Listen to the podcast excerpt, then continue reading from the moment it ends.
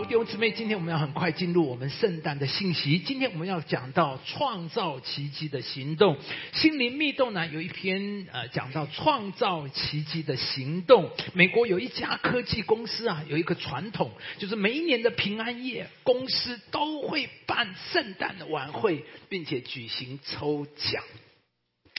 但是抽奖的规则是这样，每一个人都要缴交十块美金作为基金啊。那整个公司有三百个人，所以总共募集到三千美金的抽奖基金，而抽中的幸运儿一个人就可以把这三千块钱统统带回家去。那圣诞晚会的当天，办公室洋溢着热闹的气氛。大家纷纷的把自己的名字写在那个抽奖的纸条上面，写下自己的名字，然后投进了抽奖箱。但是其中有一个年轻的男子下笔的时候却犹豫了，因为他想到公司有一位清洁的阿姨，她有一个体弱多病的儿子，啊，最近要开刀，但是没有钱支付手术费用，让他非常的烦恼。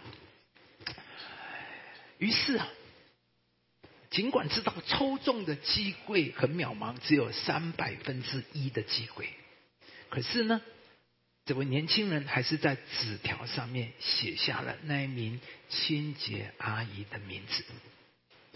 啊，圣诞晚会进行到接近尾声，紧张的时刻来了。老板在抽奖箱中翻搅了一番，然后抽出那这个幸运儿得奖的人。那这个年轻人也在心中默默祷告，希望那个阿姨能够得奖。接着，老板郑重宣布了得奖人的名字。哇！奇迹发生了，中奖的竟然真的是那位清洁阿姨呀！那顿时办公室爆出了欢呼声音呢。那这位阿姨连忙上台领奖。她喜极而泣，感动的说：“我真是幸运，有了这笔钱，我的儿子就有希望了。”那晚会结束后，这位年轻男子一面想着今晚的今天的圣诞晚会真是一个圣诞奇迹啊，一边呢，他就走到抽奖箱的旁边，他就顺手抽出一张纸条，不经意的打开一看。上面写的竟然也是那个阿姨的名字啊！那这位年轻人很吃惊的，连忙又抽了好几张出来。上面的字迹虽然不一样，但写的名字都是那一张那个阿姨的名字。哇！这个年轻男孩眼睛红了眼眶，他突然明白了，这个世界上真的有圣诞奇迹呀！只不过，奇迹是要人们用爱的行动去创造。全公司这么多员工都不约而同要把圣诞晚会的抽奖奖项捐给这位阿姨，这真是个圣诞奇迹。弟兄姊妹看到，每一个人小小爱心的举动累积起来，就能够创造出奇迹。我们都渴望看到，都想要看到奇迹，但弟兄姊妹，请听好，奇迹需要有所行动，奇迹是需要有所行动。这个故事里面是这个年轻男孩，还有整个办公室有这么多人一起创造奇迹，祝福了一个家庭。那今天是圣诞的前夕了。下面我们就要来看圣经中的一个奇迹，就是玛利亚、约瑟因着他们相信顺服的行动所带来的圣诞奇迹。在圣经里啊，相信跟顺服是连在一起的，相信是里面的态度，而顺服是外面的行动跟表现，这二者是一体的两面。所以，信心从来不是嘴巴讲相信，相信不是感觉，不是嘴巴说，相信是行动，就是顺服神的话，神迹就是从相信顺服而来，而圣诞神迹就是因着约瑟玛利亚的相信顺服而发生。下面我们就来看第一，我们看约瑟的顺服。在这里记载耶稣基督降生的事，记载下面，他母亲玛利亚已经许配了约瑟。还没有迎娶，玛利亚就从圣灵怀了孕。她丈夫是个异人，不愿意明明的羞辱她，想要暗暗的把她休了。正思念这事的时候，有主的使者向他梦中显现，说：“大卫的子孙约瑟，不要怕，只管娶过你的妻子玛利亚来。”然后二十四节，约瑟醒了起来，就遵着主使者的吩咐，把妻子娶过来。美国有一位很有名的乡村歌手，叫做布莱德。他有一首很有著名的一首歌啊，叫做《他不必》，这是很奇特、很特别的一个歌名啊，《他不必》。那这首歌呢，呃，描述到一个小男孩的故事。在歌里面，这个小男孩是一个独子，而母亲是一个单亲妈妈。每一次啊。有人跟妈妈约会的时候，一看到那个小男孩，马上就打退堂鼓。于是，一次又一次，小男孩就这样看着妈妈失去了幸福的机会，而他也知道都是因为他的缘故。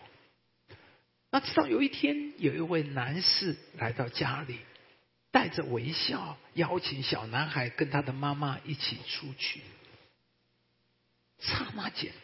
那一股爱意涌上心头，把小男孩跟这位男士紧紧的连在一起。后来，这位男士成为了他的继父，而小男孩长大之后，就用这首歌来说道：继父如何将他母亲的两人世界变成了三人的甜蜜家庭。他很庆幸在成长过程。可以拥有继父的爱跟接纳，而继父当年他可以不必，好吗？就是这首歌的歌，他的继父可以不必照顾他，可以掉头就一走了之。可是继父却决定做小男孩的爸爸，甘心乐意的做了这个爱的抉择。而让这个小男孩对继父的敬爱随着岁月加增。当然，这个小男孩就是布莱德自己，非常感人的一首歌。而这首歌呢，其实也说到基督降生的一个关键人物，就是那个角色很不起眼的木匠约瑟，他同样做出了抉择。约瑟本来也可以不必，他可以掉头就走，但是他甘心顺服，挑起了这个天下最不可能完成的任务。而当然，约瑟因着他的顺服，也付上了极大的代价。他选择去做他不必做的事。第一，我们要看到他顺服天使的指示。当时犹太人只要定了亲、定了婚，就有了法律上的约束。而我们想想看，约瑟听说他年轻的未婚妻竟然怀了孕，这时候他的心会有多痛？未婚妻竟然背叛他，想必让约瑟感到天崩地裂。他怎么会做出这种事？约瑟该怎么办？马太福音写下了一段话，让我们明白约瑟里面的挣扎。玛利亚已经许配给了约瑟，还没有迎娶，玛利亚就从圣灵怀了孕。她丈夫约瑟是个异人，不愿意明明的羞辱他，想要暗暗的把他休了。快要做新郎的约瑟，现在心都碎了，左思右想，要怎么办才好呢？万一玛利亚未婚怀孕的消息传了出去，自己肯定会成为众人的笑柄。但是约瑟既不求报复，也不想去索赔，去想找一个既能够保护玛利亚，又能够守住摩西律法的办法，就是暗暗的把他休了。就在他左右为难的时候，天使却报给约瑟一个很特别的信息。正思念这次的时候，表示。约瑟正在愁苦，正在艰难，正在两难。这时候，主的使者在梦中显现，说：“大卫的子孙约瑟，不要怕，只管娶过你的妻子玛利亚来，因他所怀的孕是从圣灵来的。”他将要生一个儿子，你要给他起名叫耶稣，因为他要将自己的百姓从罪恶里救出来。二十二节，这一切事成就是要应验先知的话语。所以，天使奉上帝的命来传话。而里面这个话语的内容重要万分。天使对约瑟讲了三件事：第一，玛利亚怀的孕是从圣灵来的；第二，将来这个孩子要取名叫耶稣，他要将自己的百姓从罪恶里拯救出来；第三，这个孩子的诞生是要应验整本旧约千百年来上帝对以色列人一个最重要的预言了，就是马，就是弥赛亚的降生。而这个孩子的诞生，就是这个最重要、整个旧约最重要的这个应许预言的应验。对于这样一个天使报，约瑟要怎么回应？从圣灵怀孕这件事讲出去，谁相信呢？他该怎么样向亲友解释？约瑟。再次站在十字路口，必须做选择：是保护自己呢，还是顺服上帝？弟兄姊妹，我们基督徒，我们都会有很多这种抉择的时刻。你是保护自己，选择自己的，选择自己的喜欢，选择自己的期待，选择自己的计划，还是选择顺服神？是选择保护自己，还是顺服上帝？不过，其实这个问题是矛盾的，是一个不对的题目。选择保护自己啊，意思就是选择顺服上帝，那就不是保护自己，就不就自己会受伤了吗？其实这个很奇怪，为什么我们不选择顺服神呢？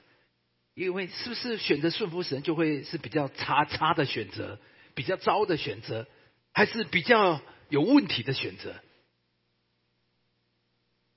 有姊妹。其实整个故事的里面，带回我们每一天，我们都在选择。约瑟这时候选择：我是要冒这个险，还是我要照上帝的话去做？基督徒啊，你一生这就是我们的核信仰最大的核心是在这里，不是来做做礼拜、摇摇手、拍拍手、唱唱歌。是在你每一个选择里面，你是选择自己，选择你的眼见，选择你的判断，选择你的喜欢，选择你的期待。你的想法还是你选择相信上帝？我感谢主，牧师一生来我都做，在我最重要人生的关键里面，我都选择相信上帝。约瑟就在这个重要关头里面，我们看他怎么讲。约瑟醒来了，就照遵着主使者的吩咐，把妻子娶过来。约瑟一再表达，他就遵着。主使者的吩咐，遵着神的吩咐，只是没有和他同房。等他生了儿子，就给他起名叫耶稣。约瑟选择顺服，这不是一个轻松、不管痛痒、没有代价的顺服。我们可以这么讲啊，从此以后，约瑟的人生全部被打乱掉了啊！你要知道吗？从此以后，约瑟的人生完全不是他。接着下来的发生的故事，发生的危险，都因为他承担了这个使命。我们等等继续讲。呃，约瑟一生顺服的印记，这也不是仅有的一回。第二，我们看到他顺服上帝的话，这里说到满了八天，就给孩子行割礼，然后按着摩西律法，那么二十四节又造主的律法。所以你看到没有？摩西约瑟所做的，他在这里面呢，照着神的话，照着摩西的律法。这段经文里面没有讲到约瑟的名字，但是我们可以其中所讲述的都是父亲的职责。每一个犹太男孩都必须受割礼，好表明自己是一个亚伯兰的子孙；而母亲生完小孩之后，也都要献祭，好让自己得洁净。而这些律法上的规定，全都是父亲要去张罗的。所以这一段圣经里面没有提到约瑟，但我们可以说，这些全都是约瑟做的，好让基督降生之后，不但满足律法的一切要求。也为基督的事工铺好的路，因为耶稣后来曾说：“莫想我来是要废掉律法的先知，我来不是要废掉，乃是要成全。”这位要来成全律法的基督，从小他就跟随地上的养父，全心全意的顺服神。而约瑟在这一切事上。他都以身作则，对上帝存着敬畏顺服的心。今天我们当中的每一位父亲，我求主给我们恩典，做你儿女的榜样，让你的儿女看见你这个做父亲的是怎么样的敬畏顺服跟随上帝，让你的儿女看到你的敬虔怎么样祝福了你的一生。好让你的儿女一生能够效法你的脚中去行。接着第三点，我们来看顺服天使的警告。博士因的那颗星星来到伯利恒朝拜耶稣，引起了西律王的戒心，他就起意要杀害这位新生王。于是有主的使者向约瑟在梦中显现，说：“起来，带着小孩子同他母亲逃往埃及，因为希律比寻找小孩子要除灭他。”约瑟就起来，夜间带着小孩子和他母亲往埃及去。所以弟兄姊妹，读我们这样的经文里面有很多的角度，很多的方式来读，还是我每次读到这边，让我再一次的提醒弟兄姊妹。然后我们对上帝的话要尽快的回应，尽快的遵守。这里说到，当主在他梦中显现，夜间他就开始遵行。他听到神的话，立刻遵行。我们感谢主，约瑟在他生命里面有一个很好的操练，很好的素质，就是神说了他就遵行，神说了他就赶快去做，而这救了他，脱离了很多的患难。如果今天约瑟等了一下，说：“哎呦，晚上了太麻烦了，那明天再都做好了，那就惨了。”因为我们知道第二天他就来不及，第二天希律就派兵丁包围了那个城，然后圣经记载把城里面所有的两岁以下的婴孩全部杀掉。还好约瑟有这样的一个训练，对上帝的话立刻的回应遵行。当夜弟兄姊妹听到没有？当夜不要迟延。对上帝的话，我们要尽快的，我们要赶快的回应，免得我们吵，以免我们会错过上帝所为我们安排、所预备、所要带领我们的。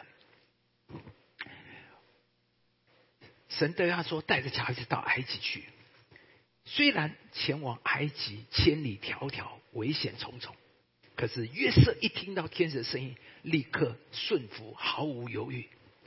而约瑟顺服天使，到了埃及，在埃及住了很多年，再次听见天使的话。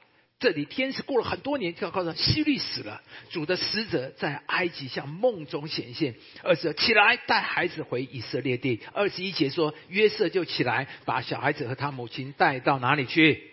以色列地。请听好了，请注意看，这里面约瑟生命里面有一个特质。这里说。前面说就带着小孩和他母亲往哪里？往埃及。而下面这一节呢，就把孩子和母亲带到哪里？以色列。请听好了，弟兄姊妹，我们生命里面最宝贵，无论是埃及，无论是到以色列，我们生命里面最重要的就是有上帝的指引。约瑟去到埃及是因为神的指引，约瑟回以色列是因为上帝的指引。弟兄姊妹，我们的人生作为基督徒最宝贵的其中一个，就是我们一生有上帝的指引，这才是我们生里面最大的稳妥。约瑟面对一个又一个的难关，他都选择了顺服。而顺服让我们看见，依靠上帝才是真的智慧。顺服上帝，上帝智慧指引我们人生的道路。而正如所罗门说的，在你一切所行的事上，都要认定他，他必怎么指引你的道路。所以弟兄姊妹，你人生有上帝的指引吗？我们里面最大的渴望，就是有上帝的指引。而每一个神的指引。一步步，神会带入他为你命定的丰盛的里面。牧师常常讲的那一句经文：“一人的路会如同黎明的光，越照越明。”我们都渴望我们走黎明的光会越照越明。但是弟兄姊妹听好，你是因为走上帝的路，你的人生必然越照越明。你会说：“哇，为什么我没有越照越明呢？”很简单嘛，因为你走自己的路，所以越来越黑呀。你看到月色没？约瑟无论往埃及、往以色列，都有上帝的指引。我说主啊，基督徒真的幸福无比。我感谢主啊！我一生里面，我回忆我这一生，我每一个人生重要的关键，从我婚姻一直到出国读书，或者我进入全职，我一路来，我最重要的每一个重要关都有上帝的指引。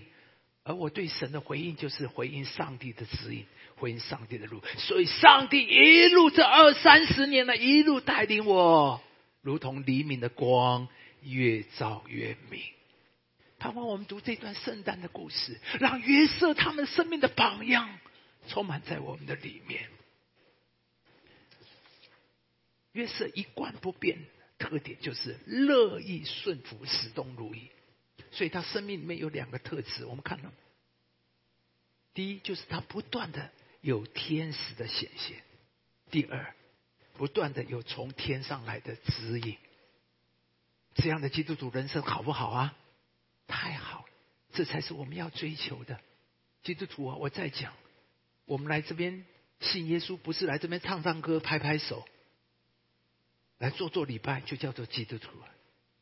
基督徒人生乃是跟神连在一起，让我们的人生不断有天使的显现，不断有从天上来的指引，这才是基督徒的人生。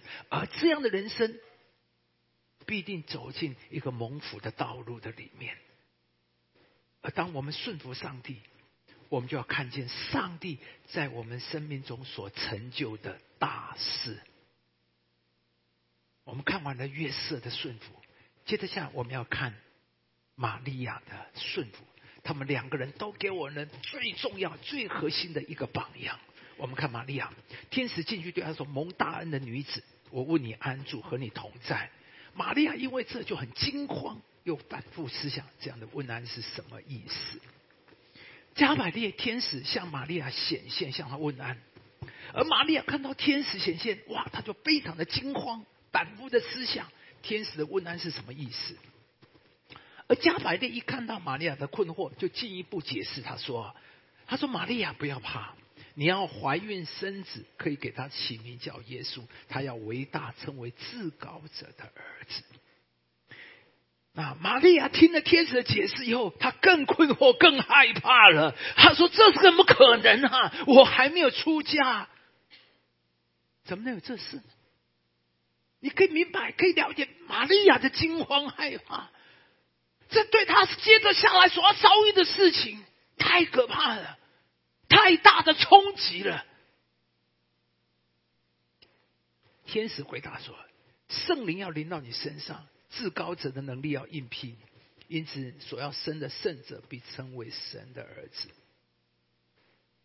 听完天使的话，玛利亚从原本的惊慌害怕。转为对上帝完完全全的信靠。所以他很坚定的回答天使说：“我是主的使女，情愿照你的话成就在我身上。”因此，这是整个圣诞故事最核心、最关键的一句话，最宝贵、最重要的一句话。我应该这样：整个圣诞奇迹就是从这句话开始。而玛利亚神奇的人生，也是从这句话开始。我是主的使女，情愿照主的话成就。我觉得基督信仰其实要浓缩核心，就在这句话上面。我不晓得，我也渴望弟兄姊妹，让我们回应上帝。你也能够对上帝回应这句话，好吧？我们一起来读，我一起来。我是主的使女，情愿照你的话成就在我身上。再读一次来，我是主的使女，情愿照你的话成就。你知道，基督徒神的大能和我们所有一切核心，透过这句话，神的大能就跟我们能够连在一起。没有了这句话。神的大能，神的丰盛，神的那些，就跟我们没有了一个连接。基督徒，我们只有这个一生里面，我们怎么样回应我们的上帝？我相信玛利亚立刻能够以体会到，他这样的做，接着下来他所要面对的，在两千年以前，一个年轻女孩未婚怀孕。他会遭遇到什么样的命运？在犹太人的律法，这样的人是要用石头打死的。他马上面对的他的未婚夫约瑟怎么看他？他约瑟还能接纳他吗？他的家人能接纳他？他的周围邻居，大家怎么看他？她是一个年轻的女孩，她没有谋生能力。就在这样的里面，她竟然说出了这样的话：“我是主的使女。”情愿照你的话成就在我身上。圣经对玛利亚十月怀胎没有详细的记载，可是我们推想这个历程是很不容易的。随着婴孩一天天长大，玛利亚的情绪和身体都经历了前所未有的冲击，而这还不算，可能在拿撒勒村庄里有很多人难免会对他有异样的眼光。窃窃私语，说长道短。玛利亚怀孕没多久，她就前往耶路撒冷附近的犹太一个山地去拜访她的表姐伊丽莎伯。啊，伊丽莎伯，玛利亚去找伊丽莎伯，这两个最不可能怀孕的女人。如果你圣经熟，你就知道伊丽莎伯是施洗约翰的妈妈，那她都是年都不能怀孕的。那这两个女人都是最不可能怀孕，一个是因为年纪太大太老，一个是还没有成亲，而这两个最不可能怀孕的女人竟然都怀孕了，当然是神迹。圣诞本来就是一个神迹的季节，而伊丽莎伯一看见玛利亚，马上高声喊着说：“他说。”说，伊丽莎伯一听玛利亚问安，所怀的胎就在腹里面跳动。伊丽莎伯被圣灵充满，高声喊着说：“你是妇女中有福的，你所怀的胎也是有福的。”没有想到，玛利亚得到的确据印证，竟然是来自伊丽莎伯腹中的胎儿。他一听到玛利亚的声音，就在母亲的肚子里欢喜跳跃。而接着下来，玛利亚做了一个非常美的祷告。这个祷告在这个这非常呃被称为非常著名的一段的祷告的经文，我们同声开口大声的来读来。玛利亚说：“我心尊主为大，我灵以神我的救主为乐，因他顾念他使女的卑微，从今以后万代要称我有福。那有全能的为我成就了大事，他的玛利亚的祷告。”意味深长，有赞美，有敬拜，还有感恩，充分的表现出他对自己怀孕奇妙敬畏之情。玛利亚产期快到了，罗马皇帝下了一个命令，就是每一个人都要回到自己的祖籍去报名上册，也就是户口普查。那所以呢，约瑟跟玛利亚只好长途跋涉，从拿撒勒前往伯利恒。而这趟旅程绝对不是小事一桩。至高的上帝动员了整个罗马帝国，把玛利亚带到上帝命定基督必须降生的地方，预言降生的地方就是伯利恒。我们一起来，我们一起读这节圣经来。伯利恒已把他，你在犹大诸城中为小，将来必有一位从你那里出来，在以色列中为我做掌权的。他的根源从亘古，从太祖。耶稣降生前七百年，先知就预言了，在伯利恒将来有一位做掌权，而这个掌权是谁？他的根源从亘古，从太初就很明显的，没有一个人会读错，因为没有一个人会能够从亘古根源就有的。这位当然就必须是上帝自己，所以基督必须要降生在哪里？伯利恒，伯利恒。所以整个的过程里面是一个很奇迹式的，上帝刻意动用整个罗马帝国，把耶稣、把玛利亚从。拿撒勒带到伯利恒，要不是皇帝下命令，哪有可能叫一个啊快要生产的女子骑着驴奔跑一百三十公里呢？不是坐飞机，不是搭高铁，是骑驴一百三十公里。约瑟从拿撒勒上犹太去，到了大卫的城，名叫伯利恒。因他本是大卫一族一家的人，要和他所聘之妻玛利亚一同报名上册。那时玛利亚的身孕已经重了，这又是一个奇迹。要不是皇帝的下命，玛利亚不可能这个时候一百三十公里骑着驴往伯利恒去。伯利恒不大，玛利亚跟约瑟一到，发现小城挤满的人，都是回来报名上册的。当然，约瑟跟玛利亚连睡觉的地方都没有。更别提生孩子的地方，而没有想到，就在这个时候，有人竟然格外施恩，把玛利亚和约瑟安排在马厩里，而这个单纯的善行，奇妙的替上帝的儿子降生做好了准备。弟兄姊妹，听好了，从此以后，这个马厩，这个马槽被传颂了两千年。弟兄姊妹，我在他这边特别讲。这个主人，这个客店的人，绝没有想过，他一个善心，一个感动，竟然做出了一件最伟大的事情，为上帝的儿子预备了一个降生的地方。而他也绝没有想到，他的马槽从此要成为世界最知名的马槽，被传讲了两千年，被多少伟大的艺术家画了两千年。你明白吗，弟兄姊妹？我鼓励我每一个人，或许你里面就是一个善意，一个感动。你以为做的是一件小事，但是你却不知道那个小事背后所带来那么重大的意义。大事小事有没有意义？是上帝赋予，不是我们。你以为的小事背后，可能是带来一个重大的意义内涵。盼望让我们常常体会内心的感动。顺服里面，一个善心，一个善行，一个举动，你要看见上帝要赋予其中里面这么伟大的意义。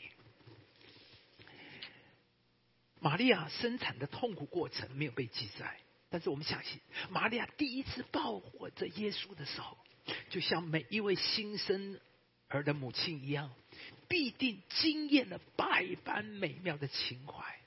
可是听好了。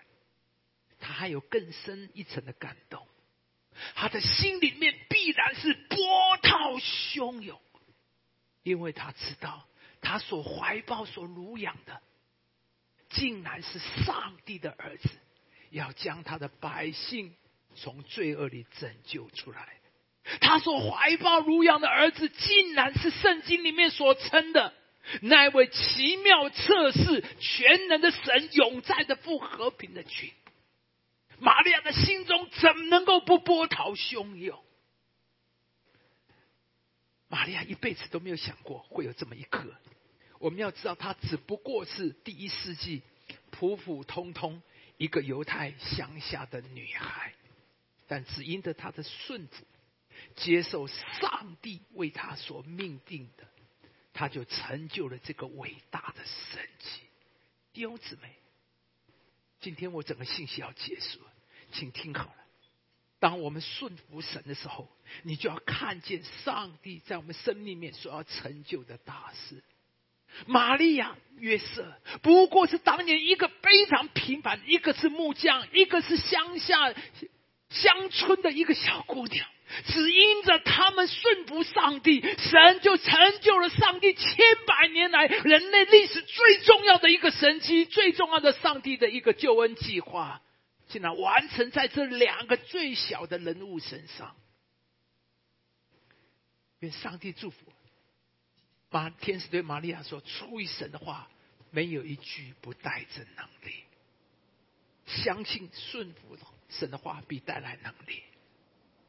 那有全能的为我成就大事。”玛利亚怎么那么有信心，这么的肯定，能够说出这样的话？因为他的相信顺。同样，你怎么的期待那有全能的为你成就大事？神的话语。是发生在那相信顺服的人身上，神的大恩是临到在那相信顺服人身上。当然，神迹也是发生在顺服和相信的人身上。今天我们看到玛利亚、约瑟这两个最平凡的人，因着他们连接于神，他们的人生就完全转变。他们。人生里面就完全赋予不同的意义和价值，只因为他们的顺服、相信神的话，在他们身上就显出大能。盼望我们一起从他们身上学习，我们一起站起来，每一个都开口来祷告，开口来祷告。哦，绝主，我们谢谢绝主帮助我们的心，主啊，让我们懂得明白，主啊，让我们懂得来依靠你，在你的里面，主啊，把我们自己交托在上帝的手中，绝主激励我们。带领我们，谢谢我们的主，让我们信赖你，让你的旨意顺服，让玛利亚约瑟成为我们的见证。阿门。天父，我们感谢你，透过玛利亚，透过约瑟，主啊，这两个最小的人物，却为上帝的国，为全人类创造这么伟大的事迹。主啊，帮助我们，没有一个人太渺小，也没有一件事是不可能的事情。让我们向玛利亚说：“主，我是主的使女，情愿照你的话成就在我身上。让你的话在我们身上永远是 yes，让上帝的指引在我们身上永远是 yes，让你的话在我们身上能够有出口，让你的旨意在我们身上有出路。”好，让你完成你的旨意，完成你的大事。谢谢我们的主，把自己交托给你。但愿我主耶稣基督的恩惠、天父的慈爱、圣灵的交通感动，与我们众人同在，从今时直到永远。一起说，把一首荣耀归给我们的主，上帝赐我们每一位。